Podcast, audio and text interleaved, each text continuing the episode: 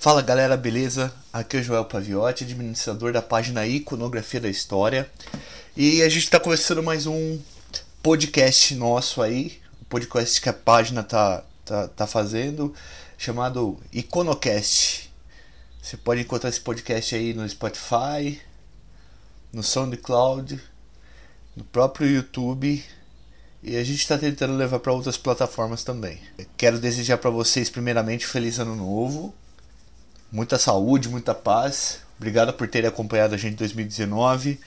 E o projeto 2020 é tentar engatar aí esse podcast, né, o Iconocast, e trazer cada vez mais, levar cada vez mais conhecimento para vocês, que é o que a gente tem feito nos últimos três anos.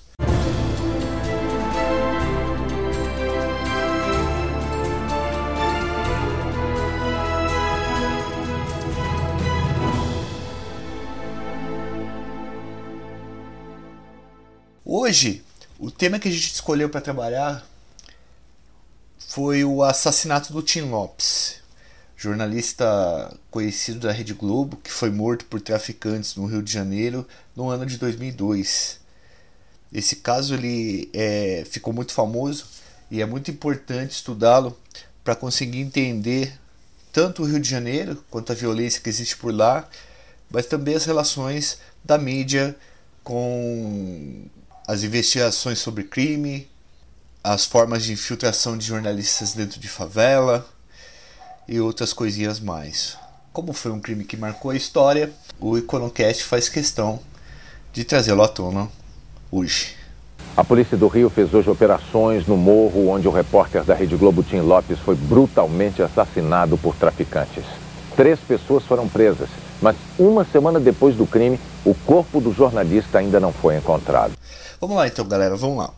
É, a princípio, vamos então conversar sobre quem é o Tim Lopes. É, o nome dele é Arcanjo Antônio Lopes do Nascimento, ele nasceu em 1950 e ele é gaúcho, nasceu no Rio Grande do Sul. Mas quando ele era pequena família, uma família pobre né, do Rio Grande do Sul, mudou para a favela da Mangueira, no Rio de Janeiro. Então o Tim foi criado em comunidade desde criança, né, um homem negro, apaixonado por samba ele era oficialmente inscrito na Mangueira, membro da, da, da Estação Primeira de Mangueira, e ele começou a trabalhar com o Samuel Weiner, um grande jornalista da história brasileira aí, do jornalismo brasileiro. Quem estudou jornalismo, as pessoas mais velhas aí que já acompanharam, conhecem a história de Samuel Weiner, a genialidade desse cara. E ele que apelidou o arcanjo de Tim, né, Tim Lopes, porque, segundo ele, o, o Tim é, era parecido com o Tim Maia. Aí ele chamou, começou a chamar o cara de Tim Lopes e aí pegou esse apelido porque realmente o Tim era bem parecido com o cantor. O Tim trabalhou em vários lugares. Primeiro ele começou a trabalhar trabalhando como contínuo, né, com Samuel Weiner. E, cara, para quem não sabe, o que, que é um contínuo, né? Um contínuo era uma espécie de faz-tudo no escritório, levava documento, como se fosse um office boy, fazia até café em alguns lugares, então ele era meio que um faz-tudo no escritório. Ele começou trabalhando com esse cara e depois, pouco a pouco, ele foi se apaixonando pelo jornalismo com muito custo, porque era de comunidade, era um cara pobre, conseguiu fazer faculdade e e aí ele conseguiu adentrar em vários jornais como o Globo, o Jornal Dia. O Tim Lopes sempre foi conhecido por fazer o que a gente chama de jornalismo investigativo, e muita gente chama de jornalismo suicida, que é o jornalismo em que o cara ele usa uma câmera escondida ou ele vai se disfarça e entra nos lugares que muita gente não conseguiria entrar.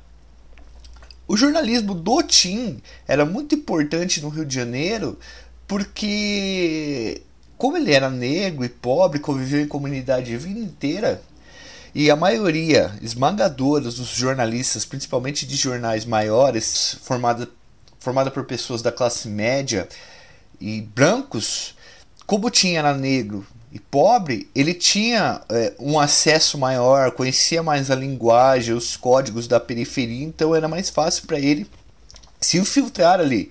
O time passava muito facilmente por um vendedor de ambulante ou o próprio morador de comunidade. Por isso que se você colocasse um cara da classe média é, típico do, do, do da, da, redação de jornais, de grandes jornais, ele certamente não conseguiria é, entrar ali e conseguir fazer suas reportagens.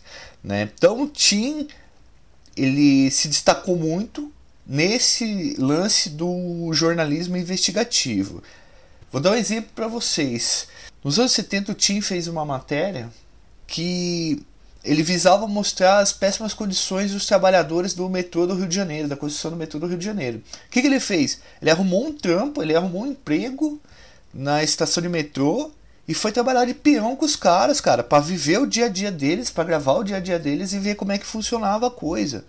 Então você vê que é um cara diferenciado mesmo nessas reportagens que ele fazia. E aí tem uma série de outras reportagens assim bem perigosas que ele fez. O cara já se infiltrou em, em, é, em locais onde acontecia bateção de carteira, né? Que, aqueles trombadinhas que o pessoal chama, né? Que é a molecada que rouba carteira, menino de rua. Se infiltrou já em lugar que acontecia arrastão, tal. Até chegar no ano de 2001, quando ele fez uma grande reportagem e uma reportagem extremamente perigosa que ceifaria a vida dele mais tarde. Que é a reportagem que foi uma série de, de episódios que foram transmitidos pelo Jornal Nacional, chamado que, que deu seu nome de Feirão das Drogas. O que, que o Tim fez? O Tim foi no Complexo do Alemão, maior complexo de favelas do Rio de Janeiro, e ele filmou, cara. Ele filmou as feiras de drogas que aconteciam nesse lugar.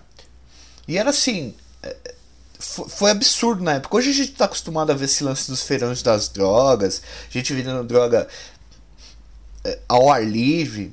Mas naquela época, em 2002, por incrível que pareça, em 2001, por incrível que pareça, não, não, não eram imagens comuns. E ele fez essa série de reportagens e filmou muito traficante, filmou muita gente.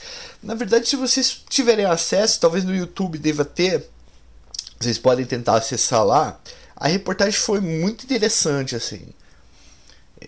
A galera colocava num, num, numa espécie de lona, assim, a droga mesmo, ficavam gritando, ó, oh, pode 10, pode 20, maconha, tal, tal coisa.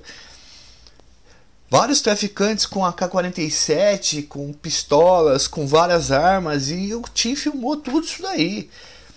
Quer dizer, mexeu com a opinião pública, quando a série veio à tona, né, de reportagens mexeu com opinião pública, e o governo do Rio de Janeiro precisou tomar certas atitudes para dar uma resposta para a sociedade, né? Que sempre como funciona isso. A mídia faz pressão, ela mostra algo que é absurdo, mesmo que o governo já soubesse disso, o governo tinha que dar uma resposta porque falar, pô, não pode acontecer esse tipo de coisa, a população precisa de uma resposta. E aí muita gente foi presa, e dentro dos presídios, como boa parte dos, dos chefes, tanto do Comando Vermelho, Terceiro Comando e ADA, tinham sido presos no final dos anos 90 e início dos anos 2000, esses caras começaram a debater na cadeia o prejuízo que deu essa reportagem sobre o feirão das drogas. Por que, que ocorreu? Os traficantes eles tiveram um grande prejuízo com a repercussão dessa reportagem. Que tipo de prejuízo? As favelas simplesmente elas tiveram que parar alguns meses de vender droga. As pessoas que subiam o morro para comprar droga não tinham coragem mais de ir lá com medo de aparecer numa reportagem. Então deu um prejuízo muito grande e desmantelou várias quadrilhas, vários núcleos ali de traficantes que foram presos. Porque foram presos. Então o Tim já virou uma, meio que uma persona não grata no crime. Né?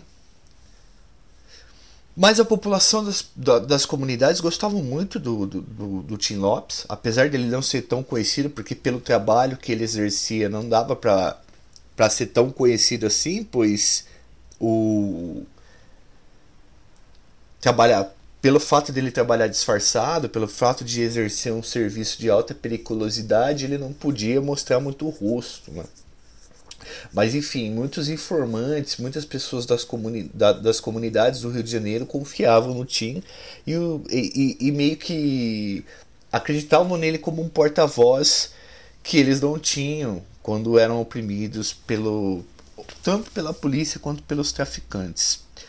Então essa essa reportagem de 2001 foi um divisor de águas na vida do Tim, tanto que ele ganhou o prêmio ESSO de jornalismo, que é o Oscar do, do jornalismo brasileiro, é o Pulitzer do jornalismo brasileiro. E aí o Tim ficou bastante conhecido. Em 2002, o Tim recebeu informações de que na favela, na Vila Cruzeiro, uma favela que fica na Penha, ocorria, estava correndo bailes funks e nesses bailes funks os traficantes estavam promovendo distribuição de droga e sexo com menores, além de prostituição. E muitas pessoas da comunidade disseram que esses traficantes eles estavam obrigando as meninas a irem para esse baile funk para poder atrair a galera de outros bairros e as pessoas que não liberavam as filhas sofriam represálias, né? sofriam retaliações. O Tim, vendo que dava para fazer uma boa reportagem aí, além do mais ajudar auxiliar a população, ele resolveu fazer essa reportagem sobre bailes funks. E aí entra toda a genialidade, todo o profissionalismo do Tim, porque ele era um cara que ele não descansava enquanto ele não conseguisse todas as imagens e mostrar a matéria do jeito que ele queria. E aí o Tim começa a ir na Vila Cruzeiro para filmar e reportar esses bailes funks que aconteciam. Ele foi durante várias vezes, naquele ano de 2002, ano de Copa, fez uns dois, três meses de reportagem. E ele já tinha coletado muitas imagens, muitos vídeos, já tinha feito muita coisa, mas ele queria voltar lá na Vila Cruzeiro para tentar fazer mais imagens de venda de droga e, e pegar uma, umas coisas a mais ali para poder montar a reportagem e levar ela mais completa para o espectador. E quando ele voltou na Vila Cruzeiro, ele foi identificado por um traficante que foi preso em 2001 em decorrência daquela reportagem que ele fez, que é o Ratinho, um traficante que era da Vila Cruzeiro, filiado ao Comando Vermelho. O Ratinho reconheceu o Tim Lopes e aí eu vou fazer um parênteses aqui, porque eu publiquei esses dias atrás na página, na nossa página, que a versão do Ministério Público da investigação da polícia sobre a morte do Tim, muita gente, ah, mas o Marcinho VP, Marcinho VP foi um, um grande chefe do Comando Vermelho, não sei a quantas anda o poder dele sobre a facção hoje, não tenho noção disso, não sei mas ele foi um grande chefe do Comando Vermelho, segundo a Justiça. E ele fala, ele narra num livro que ele escreveu e, e numa reportagem que. numa entrevista que ele deu pro Cabrini, que ele sabia de uma versão da morte do Tim Lopes, mas que não foi comprovada por investigação e pelo Ministério Público. A versão que eu estou dando aqui é a versão que eu estudei do Ministério Público, não e da Justiça, não necessariamente do, do Marcinho VP, tá? Mas eu coloquei esse adendo porque eu fui procurar também, tá bom? Bom, o Tim foi reconhecido pelo Ratinho e o Ratinho na hora pegou o Tim e pressionou ele. O Tim identificou, se identificou como repórter da Globo, disse que estava fazendo algumas imagens, mas o Ratinho reconheceu ele como o repórter que fez aquelas, aquela série de jornalística em 2001, que levou ele preso e, consequentemente, deu um baita de um prejuízo para o tráfico de drogas. Primeira coisa que o Ratinho fez foi o quê? Pegar o telefone e ligar para o chefe geral da área, que era o Elias Maluco.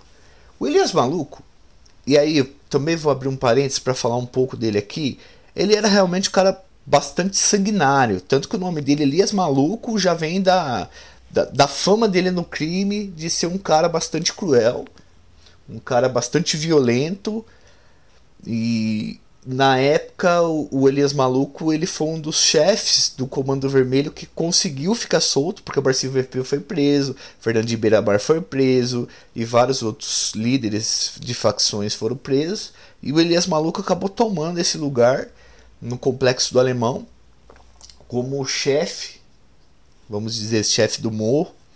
E ele era um elemento muito cruel, assim. Ele era muito conhecido pela. pela por ser um bicho brabo mesmo, um cara brabão mesmo. E vocês vão ver aí na continuidade da história que realmente o Elias Maluco era um cara muito perigoso e cruel.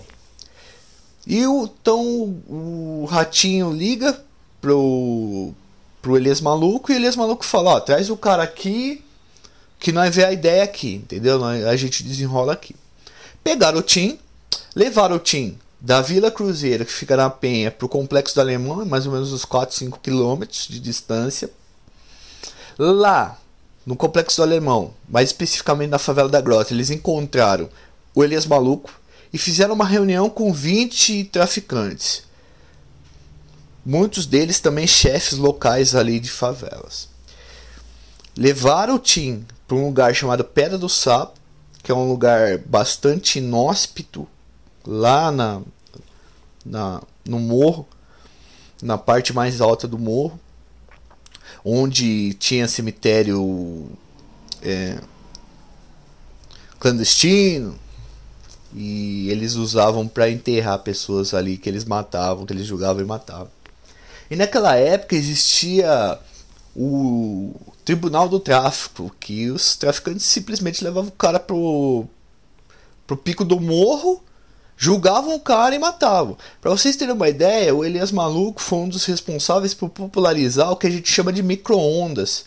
O que, que é o micro-ondas? É uma técnica de, de, de tortura e de assassinato e que você coloca o cara dentro de vários pneus e aí você joga querosene ou gasolina no cara e você mete fogo no cara, meu. Ele foi um dos responsáveis por popularizar isso. Aí levaram o Tim para esse lugar e começaram o julgamento. E foi uma baita de uma polêmica. Por quê? Primeiro que o Tim era jornalista, os caras sabiam disso. Segundo o relatório do Ministério Público, os caras sabiam que o Tim era jornalista tinha se identificado, ele não tinha as credenciais, mas ele tinha dito que era. E os caras debateram ali durante algum tempo para saber se eles que fim eles dariam ao Tim Lopes. E aí, cara, putz, deve ter sido um momento de desespero terrível pro Tim Lopes. Deve ser um, deve ter sido um momento pesado, assim, muito cruel, que só de imaginar é é horripilante. Então, a partir de agora, a gente vai começar a falar, assim, vai ser uma parte meio pesada do, do Iconocast, mas se você tiver estômago aí, é, vale a pena entender um pouco para saber como que foi a, a, a situação. Eles decidiram matar o Tim. Mas parece que não foi unânime. Entre os 20 pessoas que estavam lá, 11 escolheram que deveria matar e 9 participaram do crime. Primeiro eles bateram no Tim, depois amarraram o Tim numa árvore, espancaram novamente, queimaram os olhos do Tim Lopes com cigarro, de uma forma bem cruel. E aí o Elias Maluco entrou na jogada, decepou as duas mãos, parte dos dois braços e as duas pernas com uma espada ninja, cara. Colocaram tinta nos pneus, queimaram, carbonizaram o corpo e enterraram lá em cima, no pico do morro. Depois desse acontecimento, a galera começou a sentir falta do Tim, denunciaram, o Ministério Público e a Polícia Civil abriram inquérito, foram fazer investigação, né? A Polícia Civil abriu inquérito e o Ministério Público também ajudou na investigação. E começou uma caçada aos traficantes que cometeram o crime. Só um, uma coisinha que vocês podem se perguntar: ah, o Ratinho não tinha sido preso em 2001, como ele foi reconhecido segurando uma K-47? Foi e ele fugiu da porta, da porta da frente da cadeia. Outros caras que participaram da morte do Tim, olha o nome dos caras: André Capeta, Boizinho, esse próprio Ratinho e o Elias Maluco. E aí começou um trabalho de captura desses caras aí. Bom, o Elias Maluco, a polícia ficou quase três meses caçando ele. Praticamente três meses caçando ele. Segundo o jornalista Carlos Amorim, teve até uma facção de São Paulo que, segundo o jornalista, teria recebido Elias Maluco aqui em São Paulo, mas nada foi comprovado. Só que o Elias Maluco ficou fugido todo esse tempo. Ele foi capturado na, na favela da Grota. O Brasil em 2002 levava a Copa do Mundo, né? mas por incrível que pareça, como a gente vive no país de futebol, a, a, notícia sobre a morte do Tim foi a mais divulgada. E ainda bem que teve essa repercussão né? para mostrar como o Rio de Janeiro está no estado, estava num estado alarmante, assim, porque lugares que começa a matar jornalista é porque a coisa tá, tá bem feia. E aí tem várias coisas que a gente poderia discutir em cima disso, como tráfico de armas, como o pó chega na favela, essas coisas. Mas infelizmente a gente precisa fazer um recorte, porque o Iconocast de hoje é para falar sobre o assassinato do Tim, como isso influenciou na história. Então a gente tem que fazer um recorte e fala especificamente do, do fato que aconteceu, não pode ampliar muito a análise. Mas a, a página queria dizer que está ciente sobre toda essa rede de tráfico que acontece no Rio de Janeiro e que ela não será sanada apenas prendendo o traficante. Bom, Elias Maluco preso. Ele falou que ele era pintor de carros, que ele não tinha nada a ver. Foi exposto como troféu pela Polícia Civil. Foi preso os outros também foram presos. Dos nove que participaram, três entraram em confronto com a polícia foram mortos. Outros foram presos. E aí começa uma a repercussão pós-caso da morte do Tim, infelizmente, e uma discussão muito forte sobre e aí? Qual é a segurança que o empregador, a Rede Globo, o Jornal o Dia, o SBT, Record, essas emissoras de TV dão para os seus jornalistas? Né? Qual é a segurança que esses caras têm para trabalhar como funcionário de um local, de uma mídia? Eu vou deixar para vocês uma carta escrita pela, pelo Sindicato dos Jornalistas do Rio de Janeiro, falando um pouquinho sobre o trabalho do Tim e como que era complicada essa situação. Porque após a morte do Tim, muita gente começou a criticar, pô, mas por que o cara ia pra favela com câmera escondida? Para que fazer esse tipo de jornalismo? E aí essa carta explica todo o objetivo e todo o peso que o Tim tinha e que esses repórteres que arriscam as vidas têm para levar a informação até as pessoas. Por que Tim estava lá?